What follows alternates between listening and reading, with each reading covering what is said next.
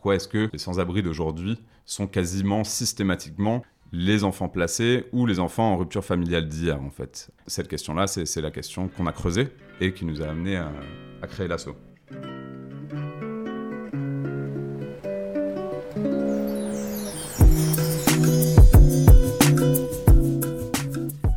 Bonjour à toutes et tous et bienvenue dans En Transition, un podcast créé par des alumni de l'EDEC, une école de commerce. Dans ce podcast, nous partons à la rencontre des EDEC qui ont décidé de tracer leur propre route et de mettre leur énergie au service de la transition.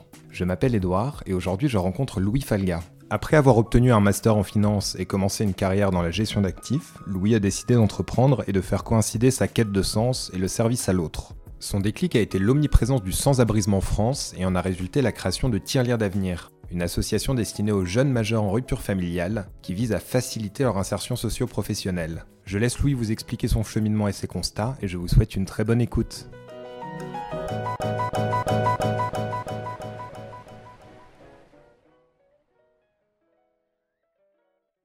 Salut Louis. Salut Edouard. Tu vas bien? Ça va et toi? Oui, ça va très bien, merci. Et je suis très content de te recevoir aujourd'hui pour le troisième épisode de ce podcast. Le premier épisode qui est dédié à la transition sociale. Mais avant de rentrer dans le vif du sujet de cette thématique, je te propose de commencer par te présenter en quelques mots. Ouais, avec plaisir. Bah écoute, euh, merci à toi de, me recevoir. Ça fait plaisir. Bah écoute, moi c'est Louis, euh, j'ai 29 ans, euh, bientôt 30, dans une semaine. j'ai fait l'ESPEM, enfin j'ai fait le, le, BBA, le programme BBA de l'EDEC dont j'ai été diplômé en, 2015 avant de faire un MSc à l'EDEC Nice, un MSc en, finance, dont j'ai été diplômé en 2016. J'ai ensuite décidé de, bosser pour, euh, pour Amundi, qui est une société de, gestion d'actifs euh, financiers, puisque c'est ce que j'avais étudié à l'EDEC. C'est ce que j'avais envie de faire à l'époque, c'est ce, qui me, ce qui me stimulait intellectuellement. Et donc j'ai bossé pour Amundi pendant deux ans en tant qu'analyste sur les fonds multi-assets. J'étais à Milan dans le cadre du programme Odyssée, donc le graduate programme d'Amundi. Je me suis vite rendu compte que c'était pas ce que j'avais envie de faire de ma vie, que j'avais euh, d'autres envies. Euh, j'avais notamment envie d'entreprendre, mais j'avais aussi envie de donner d'autres facettes à mon travail qui à l'époque était euh, très orienté Excel, calcul analytique et j'avais envie de quelque chose de, plus humain, de plus relationnel. J'avais envie de, donner une autre dimension à, ma vie professionnelle et donc j'ai décidé de, démissionner au printemps 2018 sans savoir exactement ce que j'allais faire à l'époque. Je suis rentré à Paris, ma copine habitait à, Paris à l'époque, on s'est lancé sur un petit projet entrepreneurial euh, donc à l'été 2018. On a monté une petite marque de vêtements dont le concept c'était qu'en gros on récupérait des tissus ethniques, entre guillemets, de pays euh, par lesquels on été passé avec ma copine et qu'on avait kiffé, la Chine, l'Inde et d'autres. Et en gros, on prenait les tissus de, ces pays-là pour en faire des pièces euh, très modernes, très urbaines. On a fait ça pendant un an, à peu près. Ça satisfaisait à l'époque euh, mon envie d'entreprendre. C'était un peu le, saut dans l'inconnu, parce que moi, j'avais absolument aucune idée de ce qu'était le, monde du textile, etc. Mais voilà, on s'est rendu compte tous les deux, ma copine et moi, qu'on n'avait pas non plus envie de dédier les cinq prochaines années de notre vie à, à ce truc-là. Et donc, à ce moment-là, ma copine a trouvé un boulot pour les Nations Unies en Afrique. Et moi, j'ai décidé aussi d'arrêter le projet. Et voilà, à ce moment-là, je me suis dit, ok, c'est très bien, tu t'es, lancé dans l'entrepreneuriat, sauf qu'il me manque euh, cette partie plus humaine euh, de l'entrepreneuriat. J'avais pas envie de continuer cette logique marchande. Euh, j'avais envie de, faire de l'entrepreneuriat social. Il s'avère qu'il y avait une cause qui me touchait depuis six mois, un an que j'étais rentré à Paris. c'était les sans-abri rentrant de l'étranger, j'ai été assez touché, voire choqué de l'omniprésence du, du sans-abrisme à Paris, que je voyais pas autant quand j'étais à l'étranger. Sans savoir exactement ce que j'allais faire, je me suis dit, bah, écoute mec, tu as, envie d'entreprendre, cette cause-là te touche, donc il va falloir que tu trouves un moyen de les faire se rejoindre. Ok, mais donc c'est à ce moment-là, tu entames cette phase de réflexion pour derrière créer un projet où tu inclus aussi le fait de venir en aide à ces populations-là, mais tu cibles parce que le sans-abrisme c'est extrêmement large. Ouais. Et donc comment cette réflexion démarre, comment elle aboutit, comment ça se passe? Bah écoute, euh, ça s'est fait petit à petit. Et puis, euh, en fait, le point de départ, c'est que j'ai rencontré euh, Benoît, qui est mon associé aujourd'hui, avec lequel j'ai créé l'association Tire l'air d'avenir. Je le rencontre à peu près à cette époque-là, c'est-à-dire au printemps 2019. Et on se rend compte à l'époque qu'on a tous les deux envie de monter un projet entrepreneurial pour les, pour les sans-abri, sans savoir ce qu'on va faire. Effectivement, on était totalement à la rue sur ces questions, on n'y connaissait rien. Donc on est parti de la base, c'est-à-dire du terrain. Euh, donc de là, à partir du mois de mai-juin 2019, on a passé en gros euh, six mois sur le terrain, à la rencontre des sans-abri, à la rencontre de, des gens qui bossent autour euh, des sans-abri, les associations, les acteurs de terrain. Et voilà, on allait à la rencontre de ces gens-là, leur poser des questions, à creuser leurs freins, leurs blocages, leurs manques, leurs attentes, etc.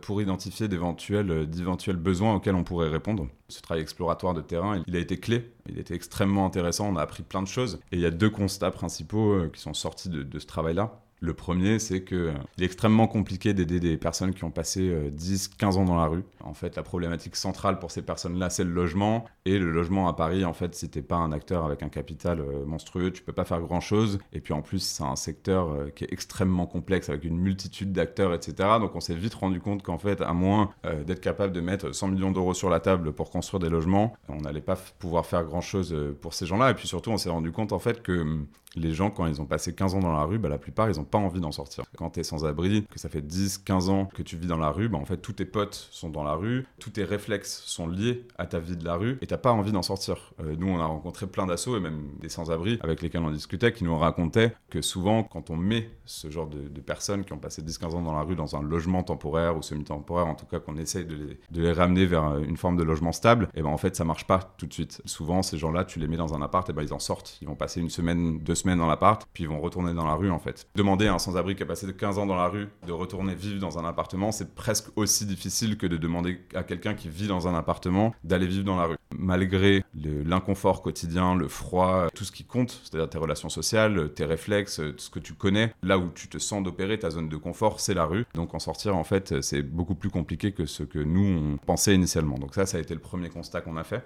Et le deuxième constat qu'on a fait, euh, qui était plus important et qui a amené la, création de l'assaut, c'est en fait les gens qu'on rencontrait à cette époque, aussi bien sans abri que, que, Asso, nous racontaient un peu la même histoire. C'est-à-dire que euh, ces gens-là avaient connu le premier contact avec la rue entre 18 et 25 ans et même plutôt autour de 18-20 ans parce qu'ils avaient souvent un parcours assez similaire en fait. C'est-à-dire c'était des enfants d'ex-enfants euh, de la DAS, qui est donc l'ancêtre de l'aide sociale à l'enfance, qui est le bras armé de l'État qui place les enfants dont les parents ne peuvent pas s'occuper en famille d'accueil ou en foyer. Et donc ces gens-là, souvent, soit venaient de la DAS, soit venaient de milieux populaires euh, sans grands moyens, et leurs parents n'avaient pas, n'avaient pas forcément les moyens financiers de s'occuper d'eux euh, après la majorité, et donc avaient euh, connu le premier contact avec la rue à, 18-20 ans, et de là, c'était entamé la dégringolade. Et donc on s'est demandé, mais pourquoi? Pourquoi est-ce qu'il y a cette tranche d'âge qui crée cette, cette fragilité pour, pour ces publics-là? Pourquoi est-ce que les sans-abri d'aujourd'hui sont quasiment systématiquement les enfants placés ou les enfants en rupture familiale d'hier, en fait? Cette question-là, c'est la question qu'on a creusée et qui nous a amené à créer l'assaut. La réponse, elle est multiple. Il y a plein de choses qui jouent. Un des facteurs principaux, central, auxquels on s'attaque nous aujourd'hui, c'est qu'il n'existe absolument euh, aucun dispositif de soutien financier inconditionnel pour les jeunes qui ont entre 18 et 25 ans. Pourquoi? Parce que historiquement, l'État refuse et assimile le fait d'aider des jeunes de 18 ans inconditionnellement, de leur verser de l'argent, assimile ça à euh, l'entretien d'un système d'assistanat et donc, par principe euh, presque idéologique, pas par manque de moyens, parce que des moyens, on pourrait les trouver, mais par idéologie, la pensée, euh, systémique en France euh, sociale s'est construite comme ça. On n'aide pas inconditionnellement les jeunes qui ont entre 18 et 25 ans, parce qu'on part du principe qu'ils sont censés pouvoir trouver un emploi et faire des études et s'aider eux-mêmes. Et ça, c'est vrai pour 90% euh, des jeunes. Effectivement, quand on est jeune, normalement, on fait des études, on fait des petits emplois étudiants, nos parents nous donnent euh, un peu euh, pour, manger à côté. Sauf que ça, ce, ce paradigme-là ne fonctionne pas avec les jeunes qui sont en situation de rupture familiale. Parce que quand vous êtes en rupture familiale, quand vous n'avez pas votre famille derrière vous pour vous soutenir financièrement et matériellement, et eh ben à 18 ans, vous êtes tout seul et se construire comme adulte lorsqu'on n'a absolument aucun soutien, c'est quasiment impossible. Tu parlais de, jeunes en rupture familiale. Qui sont ces jeunes en rupture familiale aujourd'hui? Quels sont leurs profils? Mhm. Comment tu peux les, définir? Ouais, alors les jeunes qui sont en situation de rupture familiale ou qui, ne bénéficient d'absolument aucun soutien euh, de la part de leur famille, euh, ce sont principalement trois types de profils. Le premier, ce sont les jeunes qui sortent de l'aide sociale à l'enfance, qui donc étaient placés par l'ASE en foyer ou en famille d'accueil jusqu'à leurs 18 ans, et en fait, quand vous êtes placé en foyer ou en famille d'accueil par l'ASE, en fait, le jour de, de, vos 18 ans, on vous dit bye bye. Donc la prise en charge de l'État cesse, on vous vire de votre logement et en général, c'est la rue. Peut arriver qu'on vous propose une prolongation de prise en charge d'un an ou deux, euh, mais c'est largement pas systématique et c'est de moins en moins le cas en plus. L'ASE étant géré par les départements, les départements ayant de moins en moins de moyens euh, ces dernières années, les coupes ont souvent lieu euh, sur ce poste-là de dépenses. Donc en fait, on, se retrouve dans une situation aujourd'hui où les contrats jeunes majeurs qui étaient proposés au sortant de l'ASE il y a 10 ans, dans certains départements où ils, étaient proposés quasiment à 100% des jeunes qui sortaient, aujourd'hui on se retrouve dans, ces mêmes départements avec des taux de 5 à 10% de, de couverture. Donc ça, c'est le premier profil. Le deuxième profil, ce sont les jeunes qui sont issus de parcours d'exil, qui sont donc arrivés en France euh, adolescents ou à peine majeurs et euh, qui n'ont aucun soutien de, leur famille, puisque leur famille n'est même pas sur le même continent, et en plus, à la base, ils sont souvent partis de chez eux pour pouvoir euh, aider financièrement leur famille. Donc voilà, leur famille n'est pas en mesure de, les soutenir. Et le troisième profil, ce sont des jeunes qui ont été exclus de leur foyer familial en fin d'adolescence ou à peine majeurs pour différentes raisons, soit parce que la famille n'avait pas les moyens de, de s'occuper d'eux, soit souvent ça arrive aussi parce qu'ils euh, étaient LGBT, donc à cause de leur orientation sexuelle ou de leur orientation de genre. D'accord, mais ça veut dire que ces trois types de jeunes que tu viens de mentionner, il n'y a pas de soutien qui leur est offert du tout ou il y a des choses qui existent aujourd'hui? Il y a des choses qui existent, et vraiment heureusement, parce que sinon on en perdrait beaucoup de ces jeunes-là. Il y a notamment les missions locales, qui sont des dispositifs euh, départementaux, eux aussi, qui peuvent soutenir financièrement ces jeunes-là via différents instruments. Il y a notamment euh, un instrument qui est, assez connu, qui s'appelle la garantie jeune, qui propose à des jeunes sur des périodes de un an, je crois, maximum, c'est passé à 18 mois là récemment, euh, de les soutenir financièrement, donc de leur donner 550 euros par mois, en échange de quoi ils doivent suivre un parcours de formation un parcours d'insertion sur lequel ils sont guidés par la mission locale. Il y a aussi un autre, dispositif euh, que la mission locale peut, utiliser, c'est le, le, PACEAS, qui est le parcours d'accompagnement vers l'emploi, qui est à peu près la même chose. Il y a le contrat jeune majeur qui est proposé aussi parfois aux jeunes qui sortent de l'aide sociale à l'enfance. Et il y a aussi quelque chose qui s'appelle le fonds d'aide aux jeunes, qui est un fonds dans lequel euh, les, jeunes euh, qui sont suivis par des travailleurs sociaux peuvent taper lorsque les, situations euh, le, réclament. Le problème de tous ces dispositifs, qui est un problème fondamental, c'est qu'ils ont un, un énorme biais insertion. En fait, on demande à ces jeunes-là de déposer un dossier, une candidature, avec un projet d'insertion qui soit lié à cette demande. C'est-à-dire un jeune voilà, qui, dirait Moi, je vais devenir euh, électricien, j'ai déjà un petit peu d'expérience, euh, continuer à m'accompagner, etc. Ou alors les missions locales peuvent elles-mêmes proposer des parcours d'insertion, des parcours de formation sur des métiers en tension, sur des métiers identifiés et accompagner les jeunes vers ces métiers-là. Le problème, c'est que l'immense majorité des jeunes qui ont 18-20 ans sont en rupture familiale, sont passés par l'ASE ou arrivent euh, d'Afrique de l'Ouest. à 18 ans, ben, souvent ils sont pas prêts à pitcher un projet d'insertion, ils sont pas prêts à se mettre sur une voie d'insertion qui leur permettrait d'accéder à l'autonomie en seulement un an. En fait, ces jeunes-là, vous avez, vous avez d'autres aspects sur lesquels il faut, il faut travailler avec eux euh, avant ça, des aspects sociaux, des aspects psy. Euh, c'est des jeunes qui sont souvent passés par des expériences assez traumatiques, des expériences de rejet, euh, qui sont plus en lien avec leur famille depuis des années. Faut les amener tout doucement vers l'insertion. Avec eux, vous devez d'abord leur apprendre à ce que c'est gérer un budget, ce que c'est que s'inscrire sur les listes de la CAF ou de la mission locale, enfin toutes les démarches administratives à mettre en place lorsqu'on devient majeur. Vous devez les accompagner sur tout un tas d'autres aspects avant de pouvoir envisager l'insertion. Et en fait, sur cette période-là qui n'est pas liée à l'insertion et dont quasiment tous les jeunes ont besoin, et eh ben pendant cette période-là, il n'y a absolument aucun soutien financier parce que si vous ne démontrez pas aux acteurs publics votre potentiel d'insertion, ces acteurs-là ne, ne vous soutiennent pas financièrement.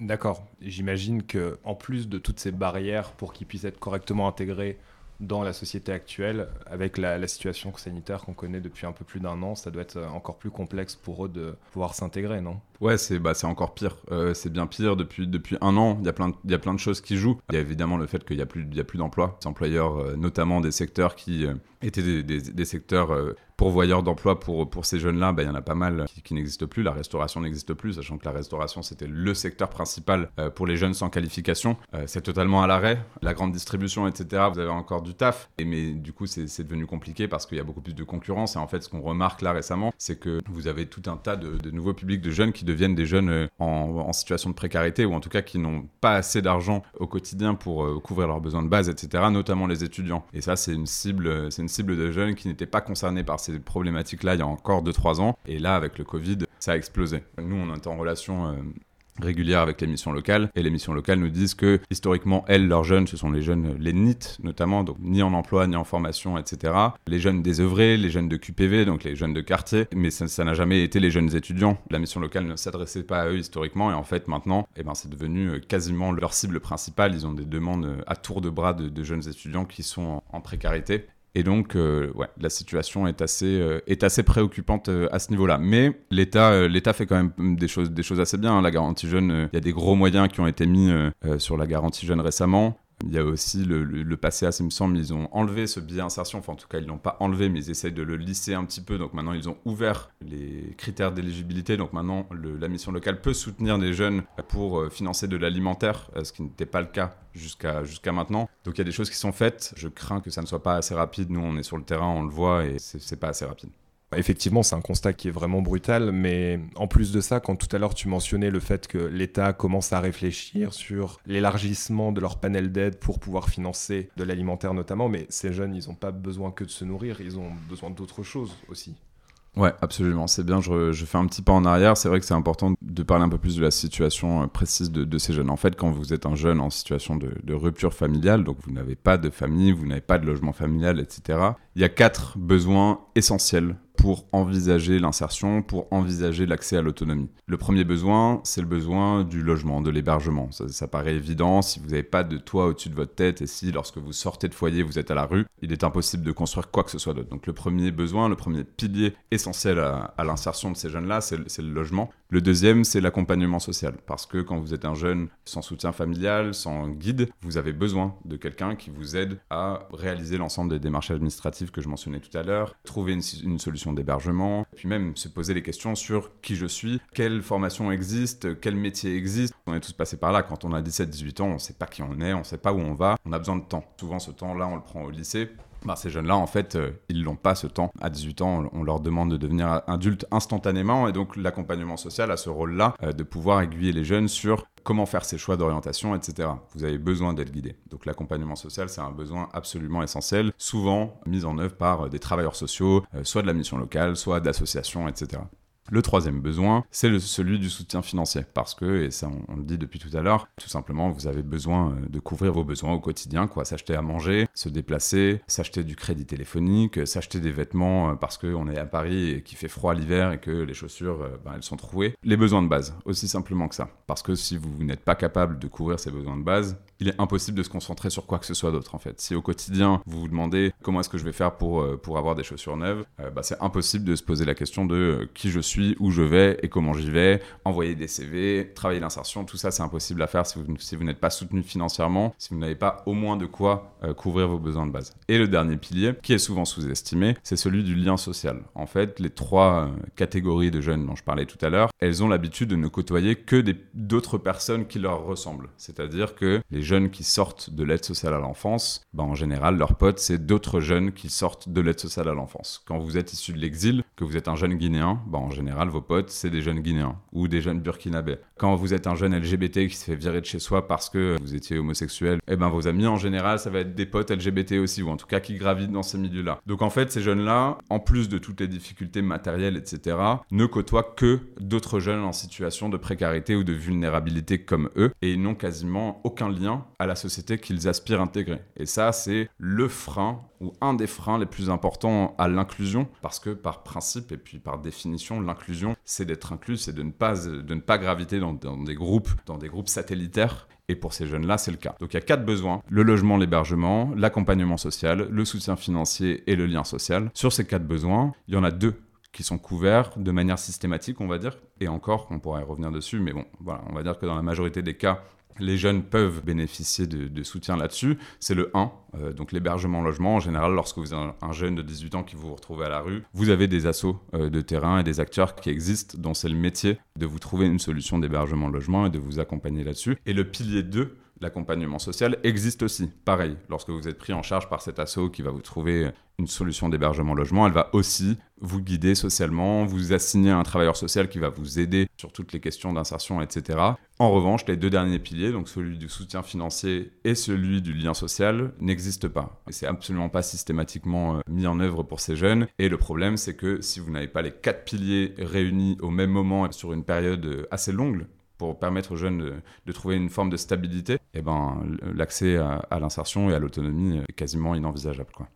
Parfait, c'est très clair. Et donc par rapport à ces besoins, à ces piliers que tu viens d'évoquer, comment se place Tirelire d'avenir? À quel besoin Tirelire d'avenir vient euh, mhm. répondre aujourd'hui? Ouais, du coup, euh, on a créé l'assaut suite au, travail d'exploration de terrain dont, je parlais tout à l'heure, pour répondre au deuxième constat qu'on avait fait, c'est-à-dire que ces jeunes-là, ils ont, ils ont besoin d'aide, ils ont besoin d'être soutenus, notamment financièrement. Donc, dès la création de l'assaut, on s'est mis en lien avec les assauts de terrain qui couvrent les deux premiers piliers. C'est-à-dire qu'historiquement, il y a des assos qui existent qui couvrent la partie hébergement et accompagnement social pour les jeunes. Dès le début, dès la création de l'asso, on a créé des partenariats avec ces structures de terrain qui côtoient les jeunes au quotidien pour être en mesure d'identifier les jeunes, d'être en lien avec eux, voilà, d'être au plus près des besoins. Aujourd'hui, ce que fait Tirelire d'avenir, c'est euh, qu'on verse une aide financière euh, qui peut être ponctuelle ou mensuelle euh, sans limite de temps à des jeunes qui sont en situation de rupture familiale et qui n'ont aucune ressource. Via les partenariats qu'on a avec les assauts de terrain. Euh, ce sont les équipes sociales, donc les travailleurs sociaux qui sont au contact quotidien des jeunes, qui nous font remonter les besoins, qui nous alertent sur les situations à risque, euh, sur les situations de, danger, de jeunes qui sont proches de décrocher. Et Tirelire d'avenir intervient à ce moment-là. On rencontre le jeune, on évalue sa situation et on décide de combien est-ce qu'il a besoin pour survivre chaque mois, pendant combien de temps. Voilà. Et là, ça peut être pour financer tout un tas de choses. Euh, ça arrive que ce soit le loyer.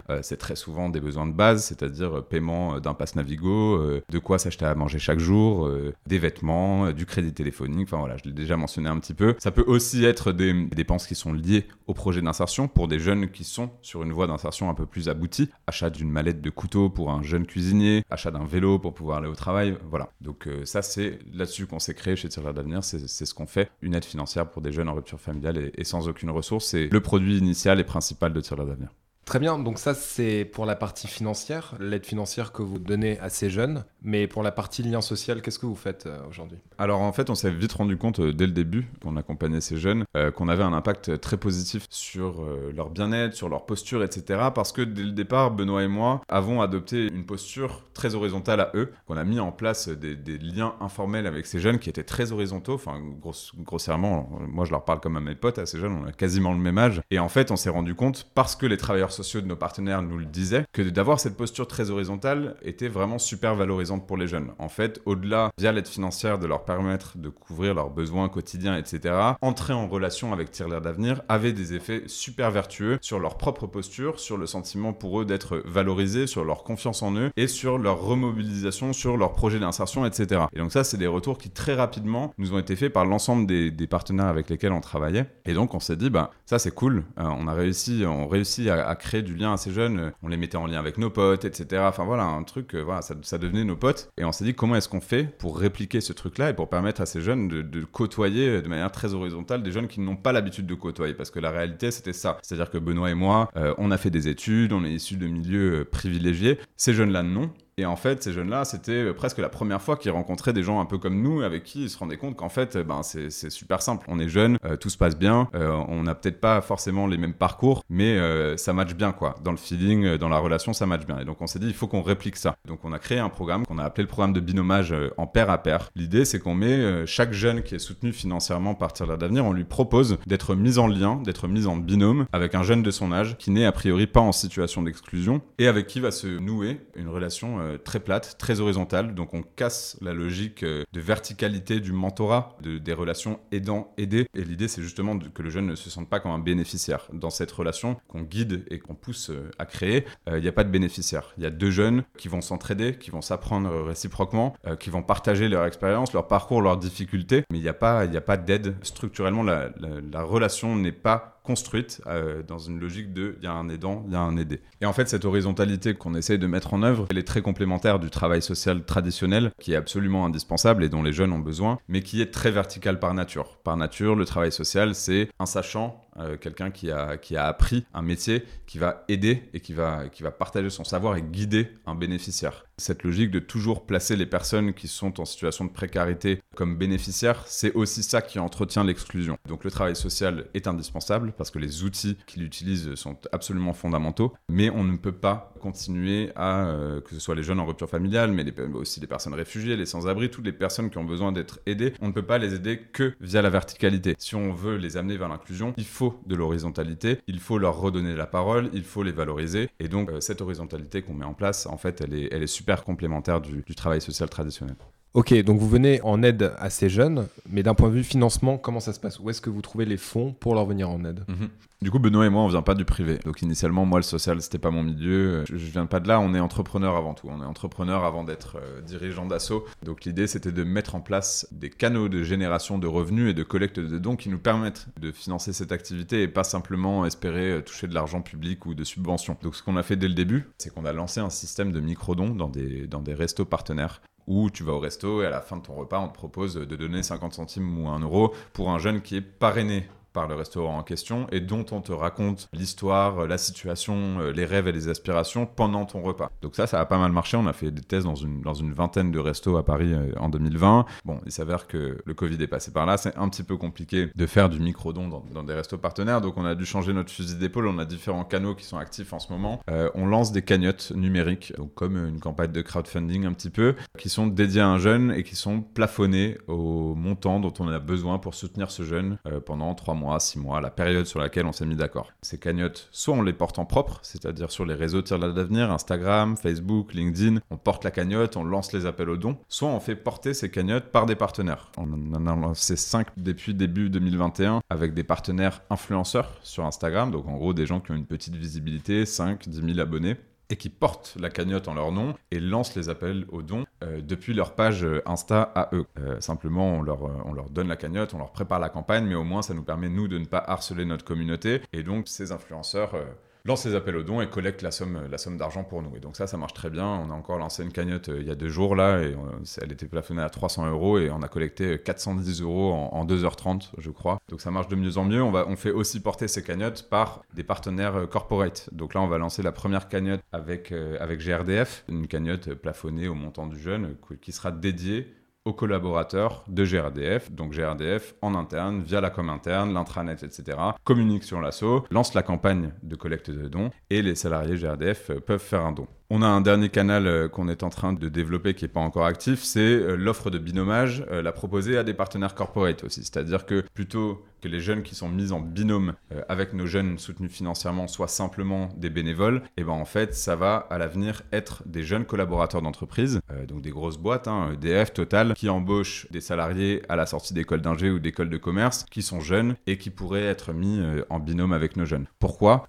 Parce que les jeunes qui sont employés pour Total ou pour EDF eh ben, ils ont aussi envie d'ajouter une petite dimension sens à leur parcours dans, ces entreprises. Et parfois, ces entreprises ne sont pas capables de leur proposer ça. Et donc, c'est là que Tiers d'avenir intervient. Mais pour être tout à fait honnête, le canal principal qui nous permet de, subvenir à nos besoins et de développer nos projets actuellement, ce sont euh, l'apport de, fondations privées, euh, fondations d'entreprise, fondations familiales, qui, ont confiance en le projet et qui nous portent. Et donc ces grandes sociétés françaises aujourd'hui avec lesquelles vous nouez des partenariats pour les, les cagnottes, qu'est-ce que tu pourrais dire de leur euh, lien à l'ESS, de leur rapport justement à ce type d'initiative et aussi de l'impact qu'elles pourraient avoir? Ouais, bah écoute, ça c'est une question super intéressante, elle est super centrale pour nous euh, actuellement. En fait, euh, l'ESS c'est ça. C'est-à-dire que si on veut que l'économie sociale et solidaire euh, devienne l'économie, c'est en créant des liens entre nous, petites structures euh, de l'entrepreneuriat social, qui sommes euh, au contact du terrain, des réalités de ces publics-là, qui les connaissons en lien direct, et les moyens financiers, l'expertise, l'expérience de gros acteurs qui peuvent nous porter et démultiplier l'impact que nous, on en a à, petite échelle. Et en fait, ce qui est, super, et on s'en rend compte de plus en plus, c'est que ces boîtes ont envie de le faire. Elles ont vraiment envie de participer à cet effort-là, elles ont vraiment envie d'identifier des solutions innovantes qui, sont qui soient capables de répondre à des, problématiques environnementales ou sociales auxquelles elles euh, ne sont pas outillées pour répondre et de permettre à ces petites structures de le faire. Et donc la dynamique actuelle, elle, est top. Et euh, historiquement, les grosses entreprises pouvaient faire du mécénat financier, etc. Enfin voilà, Total va donner de l'argent à la Fondation Abbé Pierre pour les plus démunis, etc. C'est très bien. Aujourd'hui, en fait, le SS, c'est plus complexe que ça. Nous, tu vois, le, aussi bien les cagnottes, mais encore plus le binomage pour les entreprises. L'idée, c'est de mettre à contribution les salariés, euh, les structures, et pas rester simplement sur un, sur un modèle de, de mécénat financier, créer de la, de la valeur pour nos bénéficiaires à nous, mais créer de la valeur aussi pour ces acteurs-là en interne, et que tout le monde soit gagnant et qu'on tire tous dans le même sens, quoi. Tiens, l'air d'avenir, vous venez de fêter votre premier anniversaire. Quel constat tu peux faire après cette année de création pour l'assaut? Qu'est-ce qui va se passer dans le futur? Quels sont vos projets? Mhm. Alors, grossièrement, hein, mais 2020 pour nous, c'était l'année de l'identification d'un vrai besoin social et l'élaboration d'une solution qui soit adaptée pour répondre à ce besoin social. Donc, on a vraiment consacré 2020 et même fin 2019 à ça, que le travail initial soit bien fait et il a été bien fait. Donc on a aidé nos 15 premiers jeunes euh, en 2020. Là, sur les trois premiers mois de 2021, on en a déjà aidé 17. Euh, donc le rythme, tu vois, est, bien supérieur. Et là, en gros, en ce moment, euh, parce que le travail en 2020 a été bien fait, ben écoute, on croule sous, les demandes en fait. C'est-à-dire qu'on est sollicité par des multitudes d'acteurs de terrain, donc des assos, les assos que je citais précédemment. Nous, actuellement, on en a trois partenaires avec qui on a contractualisé la relation. Donc il y a les apprentis d'Auteuil, le refuge et Coro Entraide qui sont donc ces assos qui sont sur le terrain et qui hébergent et suivent les jeunes au quotidien. Mais sauf que là, depuis, euh, depuis un mois ou deux, on est sur-sollicité dans tous les sens et euh, on est même sollicité par des acteurs publics. Donc les missions locales, dont j'ai parlé plusieurs fois, le Fonds d'aide de jeunes aussi, se rendent compte que par leur bien-insertion, elles ne sont pas capables de traiter toutes les situations et qu'en fait, ces situations de jeunes qui passent à travers les mailles du filet qu'on pensait marginales jusqu'à maintenant sont en train de devenir euh, presque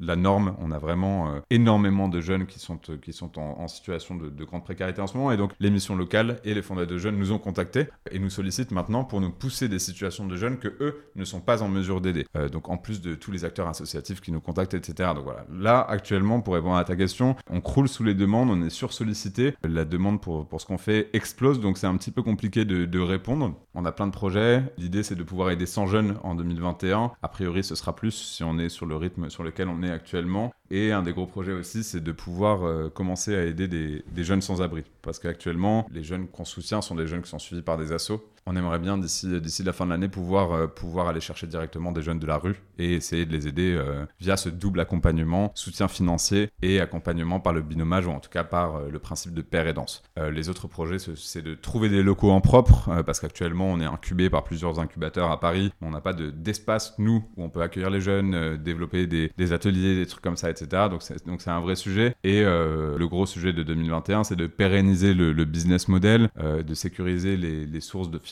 même si ça, en réalité, euh, dans la vie d'une association, euh, c'est jamais vraiment acquis et d'entrepreneurs de manière générale. Donc en fait, c'est un projet pour 2021, mais ce sera probablement un projet pour toute la durée de, de nos vies. Euh, voilà. Tu parlais des réseaux sociaux tout à l'heure et j'imagine qu'ils sont très importants pour ben, la communication et la diffusion de vos messages. Pour nos auditeurs aujourd'hui qui voudraient s'impliquer, en plus de vous suivre sur les réseaux, est-ce qu'il y a d'autres moyens Est-ce qu'il y a des projets que nos auditeurs peuvent intégrer? Écoute, pour les gens qui auraient envie de nous aider mais qui n'auraient pas le temps de le faire, il y a la solution euh, de faire un don lorsqu'on lance des cagnottes. On peut nous suivre sur, les réseaux, LinkedIn, Insta, Facebook. On lance régulièrement des cagnottes, des appels aux dons, même des tombolas, des trucs comme ça. On essaie de, faire des trucs sympas, donc vous pouvez nous suivre et puis participer quand ça vous dit. On est aussi à la recherche de bénévoles. On en a déjà pas mal. Il y a pas mal de gens qui s'engagent avec nous, mais on prend euh, toutes les forces vives qui peuvent s'ajouter. Et puis surtout, si vous travaillez pour une entreprise et que vous vous dites que votre entreprise serait intéressée à l'idée de soutenir un jeune via une cagnotte ou familiariser ces jeunes-là au métier de votre entreprise, enfin voilà, on peut toujours créer des ponts. Si jamais vous faites partie d'une boîte et que vous vous dites que euh, votre boîte aurait intérêt ou pourrait être intéressée à l'idée de, faire quelque chose avec nous, n'hésitez pas à contacter nous et on, on, en discute quoi. Merci Louis. Merci Edouard. Bonne continuation pour la suite. Bah écoute toi aussi, hein, c'était un plaisir.